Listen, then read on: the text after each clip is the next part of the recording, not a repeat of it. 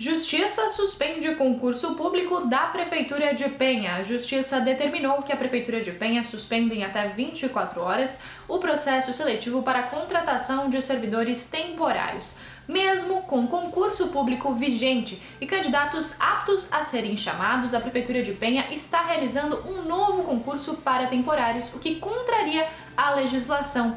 O MP alega que os cargos têm função permanente na administração pública e por isso devem ser preenchidos por meio de concurso público.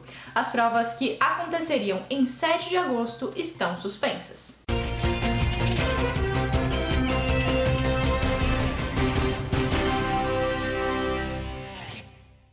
Homem é preso após comprar notas falsas pelos Correios. Um morador do bairro Itopava Norte, em Blumenau, foi preso em flagrante nesta segunda-feira ao receber pelos Correios mil reais em cédulas falsificadas. Segundo a Polícia Federal, que fez a prisão, o homem pagou 300 reais pelas notas e a encomenda veio de outro estado.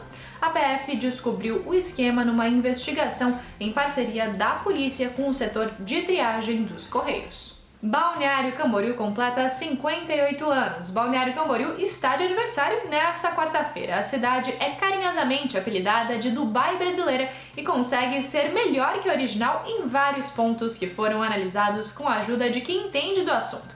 Confira o encarte especial na edição impressa nas bancas ou acessando o conteúdo em diarinho.net.